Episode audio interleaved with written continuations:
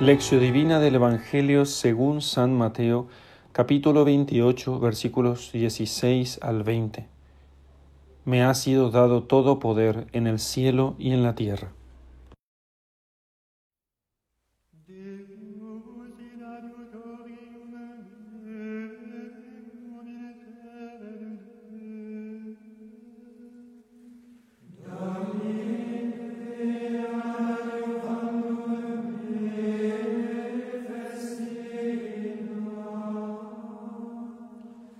Glory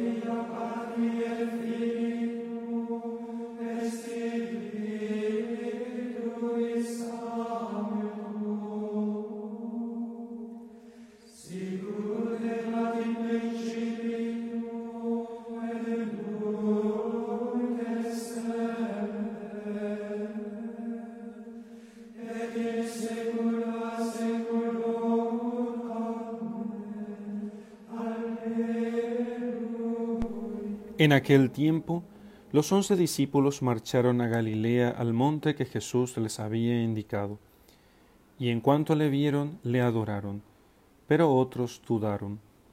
Y Jesús se acercó y les dijo, Se me ha dado toda potestad en el cielo y en la tierra.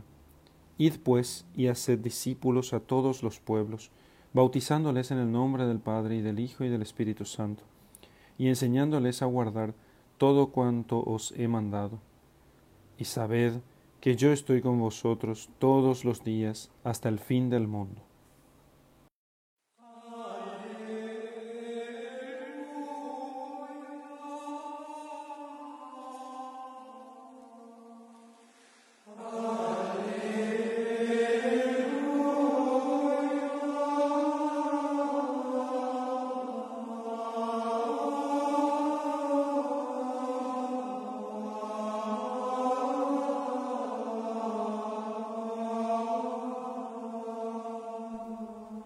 El texto que vamos a meditar es el texto que se suele leer en las misas de la fiesta de la Ascensión. Y el título que aparece en varias Biblias para esta perícopa o este conjunto de versículos con sentido completo es la Gran Comisión. Porque comisión no es solamente un conjunto de personas a las que se encarga una función específica, también es el mismo encargo o misión recibido por alguien para hacer algo, a veces en nombre de otros. Entonces, la, comisión no es el, no se refiere al conjunto de los discípulos, sino a este encargo o misión que han recibido los discípulos para realizar algo. También podríamos ponerle en este mismo sentido, podríamos ponerle como título la gran misión. La gran misión. Pero lo que quiere resaltar el, eh, el traductor es que aquí tenemos un grandioso encargo, un grandioso encargo. Y para indicar lo importante de este encargo, fíjense dónde el Señor llama a los discípulos, a sus discípulos para poder darles este encargo. Los llama a un monte. Hagamos una pequeña una retrospectiva rápida de todos los montes que aparecen en la Sagrada Escritura. El monte Después del diluvio, el arca de Noé eh, se posa sobre un monte, que es lo primero que descuella sobre las aguas o descuella de las aguas mientras las aguas estas van bajando. Luego, en un monte, a un monte va Abraham para eh, sacrificar a su hijo Isaac. O sea, Dios le va a mostrar un monte. El monte Moria el mismo monte donde se construye después el templo de Jerusalén, el monte Sión. Luego, eh, en un monte se encuentra Moisés con el Señor, el monte Sinaí. En este monte, a este monte lleva Moisés a todo, a todo Israel y allí reciben ellos las tablas de la ley. Así que el monte, y así podemos encontrar el monte en diversísimos lugares. El monte es un símbolo de, del encuentro con Dios que se realiza por la elevación del hombre. El hombre tiene que despegarse de su vida ordinaria, del, del plano, y subir hasta el monte, subir, escalar, hacer un esfuerzo de escalada hasta el monte, y allí Dios bajará a verlo. Así lo entendieron todos los pueblos antiguos. Entendían que el lugar de encuentro con Dios no podía ser el lugar ordinario de las cosas donde nosotros ordinariamente estamos haciendo cosas. No porque Dios no esté en ellas o en esas cosas, no porque Dios no estuviera presente allí, sino porque, em, digamos, es como decir, cuando alguien está de cumpleaños, decimos, por lo menos vamos a cantarle algo, por lo menos vamos a cantarle algo, porque este día es un día importante. Y bueno, eh, Dios ciertamente ve todo lo que hacemos, pero el encuentro con Él es algo tan importante que no puede ser, digamos así, rebajado por la ordinariedad. Así que lo mismo, el Señor hablaba todo el tiempo con sus discípulos, estuvo con ellos durante 50 eh, días. Y resulta que al final, para darles esta comisión, le podía haber dado mientras estaba comiendo con ellos, pero no, los llevó a un monte para mostrarles cuán grave y solemne sería aquello que Él les pediría. Así que a ese monte de Galilea fueron. Cuando le vieron, le adoraron, dice Mateo. Y nos indica, nos hace una confesión. Algunos dudaron. Aún así el Señor les da la comisión. Aún así el Señor les encarga a ellos la, el oficio de eh, la, la misión de anunciar el Evangelio a todos los pueblos. Nos confiesa Mateo que algunos dudaron, no sabemos quiénes son. Lo que sí sabemos es que a este conjunto de discípulos tan falibles, tan llenos de defectos, tan frágiles, tan débiles, a este conjunto de discípulos, el Señor les concedió este, este encargo supremo, solemnísimo, de anunciar el Evangelio a todos los pueblos. Además, porque esta duda, esta duda se, eh, eh, se resolvería en el día de Pentecostés, unos días después. ¿Por qué? Cuando escuchamos nosotros en, el, en, Juan capítulo 14, eh, versículos 15 al 21, si ustedes cumplen mis mandamientos, entonces me aman y entonces eh, yo rogaré al Padre para que envíe el Espíritu Santo, al Consolador, y entonces me conocerán. Y entonces allí recién ustedes sabrán que yo soy uno con el Padre y que el Padre está en mí y que yo estoy en ustedes y ustedes están en mí. Y que yo vivo y ustedes también viven. O sea que es el Espíritu Santo el que va a permitirles ver a ellos la verdad. Algunos dudaban porque aún no había sido eh, revelado el Espíritu Santo para ellos y no se les había concedido el Espíritu Santo. Entonces ellos todavía estaban dudando. Aún así el Señor les encarga. Les dice cuál sería la misión de la iglesia. Este texto es la misión de la iglesia. Jesús se acercó y les dice, se me ha dado toda potestad en el cielo y en la tierra. Id pues y haced discípulos a todos los pueblos, bautizándolos en el nombre del Padre y del Hijo y del Espíritu Santo. Esa es la misión de la iglesia. Hoy nosotros escuchamos con ocasión de la, con ocasión de la, de, la, crisis del coronavirus, que, principalmente en España, algunos, eh, algunos pensadores católicos, que de católicos tienen muy poco, están hablando de que el estado de la iglesia post-coronavirus, post-COVID-19, tendría que ser una iglesia menos sacramental ¿eh? y eh, menos sacramental y más samaritana. O sea, básicamente lo que están diciendo es quitar los sacramentos de la iglesia y centrarse en, eh, centrarse en las obras de caridad pura y simplemente. Lo que haría cualquier ONG buena que hay por ahí.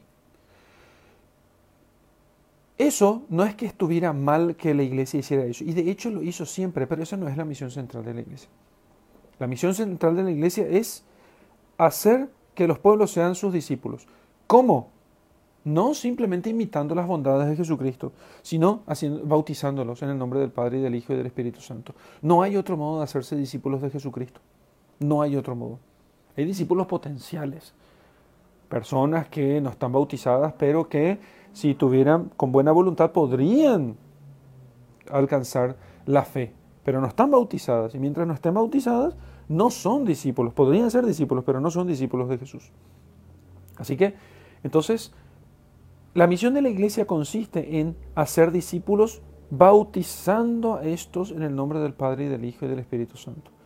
Todas las otras cosas que se puedan hacer son cosas muy buenas, son cosas fantásticas, son cosas lindas, son cosas buenas, son cosas que hacen bien a los hombres, pero no son las cosas máximas que la iglesia sí podría dar, sí podría conceder, y que es el discipulado de Jesucristo y la filiación divina. Y eso, no existe ONG, no existe samaritano eh, en el sentido más pobre de la palabra, no existe samaritano que pueda conceder eso. Lo que la iglesia, solamente ella puede conceder, es la filiación divina. El discipulado de Jesucristo por vía del sacramento del bautismo y a partir del bautismo de todos los otros sacramentos. Además, una vez bautizados estos pueblos, enseñe, enseñándoles, o sea, al mismo tiempo, como hacer discípulos, bautizándolos y enseñándoles. Ambas cosas. ¿eh? Pero fíjense que no pone el Señor enseñándoles y bautizándoles. No que hay que bautizar primero y enseñar después. Porque la construcción de la gramatical del texto parece sugerir que bautizar y enseñar van juntos. Pero aunque vayan juntos, primero pone el Señor bautizar, como queriendo poner una especie de orden eh, de preeminencia entre estas dos cosas. ¿Qué es lo más importante? ¿Enseñarles el Evangelio o bautizarles? Bautizarles. Las dos cosas van juntas, pero lo más importante es bautizar en el nombre del Padre y del Hijo y del Espíritu Santo. Y entonces pone allí que la enseñanza, y no cualquier enseñanza, sino enseñando a guardar todo cuanto os he mandado. De nuevo, otro aspecto, otra, otra faceta de la, de la iglesia. Otra faceta de la iglesia, de la misión de la iglesia, es que la iglesia está para enseñar la verdad, enseñar a guardar, enseñar a guardar todo cuanto os he mandado. Acá hay un contenido de fe que es cuanto os he mandado y acá hay una enseñanza moral, enseñando a guardar, o sea, enseñando a ser fiel, a ser fiel y guardar todo cuanto os he mandado. Así que la iglesia tiene una función sacramental, sacerdotal, bautizándolos en el nombre del Padre y del Hijo y del Espíritu Santo, y una función de, eh, una función de, educación, de educación, de docencia, tanto en la formación moral cuanto intelectual. ¿sí? Hacer que la gente sea virtuosa, que, los discípulos de Cristo sean virtuosos, conociendo la verdad o sea, enseñarles la verdad y enseñarles a ser virtuosos, a ejercitar las virtudes. ¿sí? Finalmente, el Señor les asegura esto. Yo estaré con ustedes todos los días hasta el fin del mundo. Estará con la iglesia, porque aquí está hablando con los apóstoles y les está, les está asegurando que estará con ellos todos los días hasta el fin del mundo. Cuando nosotros vemos a veces la crisis de, los pastores de la iglesia, de algunos pastores de la iglesia, que no todos, hay muchísima gente muy santa, pero cuando vemos nosotros la crisis de los pastores de la iglesia, pensamos, podríamos pensar, ¿el Espíritu Santo abandonó a la iglesia? ¿Abandonó el Señor a la iglesia? ¿Ya no está nuestro Señor Jesucristo con la iglesia? Claro que no. No es que el Espíritu Santo no esté con la iglesia, sino que son esas personas las que no están con, con, con el Señor. Son esas personas las que no están con el Espíritu Santo. No olvidemos, la iglesia no está conformada solamente por los miembros vivos hoy. La iglesia son todos los miembros de la iglesia, de la iglesia militante, purgante y triunfante. La iglesia no es solamente la iglesia militante. ¿sí? La iglesia es son estos tres niveles, la militante, la purgante y la triunfante. Y es toda la iglesia. Entonces, la iglesia no está separada del Espíritu Santo. La iglesia está formada también por los santos, por los santos canonizados y no canonizados. Cuando los celebramos, ellos se hacen presentes. Cuando nosotros vemos entonces que hay crisis en la iglesia, ¿eh? en algunos pastores, ellos son los que se apartan del Espíritu Santo. Y entonces, quien se dé cuenta de eso tiene que esforzarse por mantenerse unido a toda la iglesia, a la iglesia militante, purgante y triunfante. ¿sí? Porque allí está Jesucristo, allí es donde Cristo está presente todos los días hasta el fin del mundo. Todos los días hasta el fin del mundo. Id pues, dice el Señor, y nos manda a nosotros, vayan, vayan y hagan discípulos. Vayan ustedes ahora Después de que el Padre me envió a mí, ahora yo les digo a ustedes, todo poder me ha sido dado sobre la tierra. yo tengo todo el poder, todo el poder. Y cuando dice todo, es todo. O sea, todo está sometido a Él. Entonces, no teman, no piensen que ustedes son extraños en este mundo. Yo que tengo todo poder sobre el mundo, yo les digo a ustedes, hagan discípulos, bautizándoles y enseñándoles. Hagan discípulos de todos los pueblos. Nosotros no podemos pensar entonces que es legítima una autoridad civil que prohíbe el Evangelio, que es legítima las restricciones que la autoridad pueda poner al culto, a los sacramentos, a la enseñanza de la doctrina. No es legítima delante de Dios. Los pueblos pueden justificarse a sí mismos con, con leyes, ciertamente, pero jamás será legítima, porque todo poder está en las manos de Jesucristo. Y nosotros, los cristianos, somos simplemente sus heraldos. Esto es lo que puede ser lo más escandaloso delante de, los hombres. Porque claro, si la religión es una cosa privada, entonces resulta ser que, eh, como es posible que estos cristianos vienen y me quieren imponer, por eso el cristianismo, tal como siempre se enseñó, tiene que ser abolido, o si no, el anticristo no podría llegar. No podría llegar el anticristo, no podría aparecer el anticristo. El, el, catejón es el mismo Jesucristo, a quien tiene, se tendrá que convertir en un mero profeta más, en un hombre bueno, pero no en el Hijo de Dios, que tiene todo poder en el cielo y en la tierra, en toda la tierra, en todas las cosas de la tierra, todo poder es suyo. Y todo ha de someterse a Él.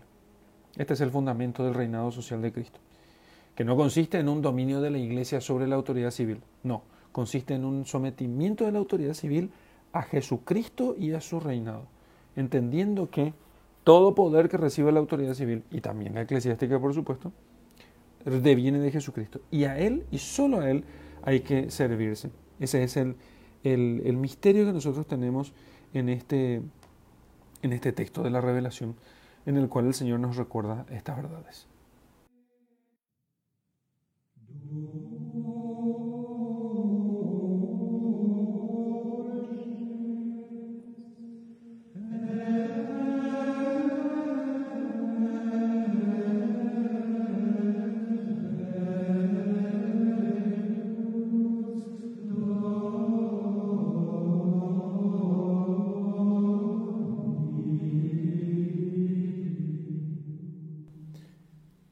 Señor, tú eres el Rey del universo y me mandas ir por todo el mundo y anunciar el Evangelio a toda la creación, bautizándoles y enseñándoles a todos. Tú enseñas, Señor, eso.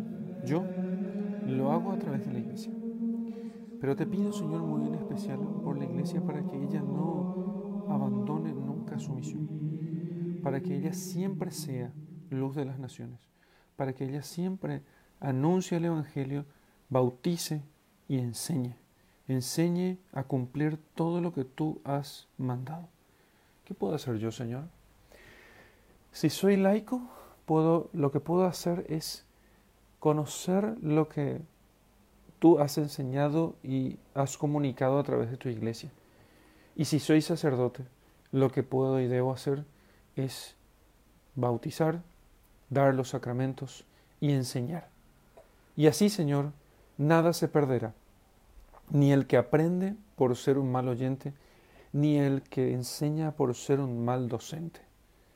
Ayúdanos, Señor, a que este mandato tan solemne, este encargo tan terrible que nos has encomendado a nosotros que somos eh, seres tan frágiles, tan débiles, no caiga en saco roto, sino por el contrario, que nosotros seamos fieles, Señor, que anunciemos, que al cabo de nuestra vida podamos ver, mirar para atrás y ver a cuántos hemos enseñado tu verdad, a cuántos hemos llevado a los sacramentos y también cuán fieles pudimos llegar a haber sido eh, en, el, en el aprendizaje y en la guarda y la fidelidad de tu palabra.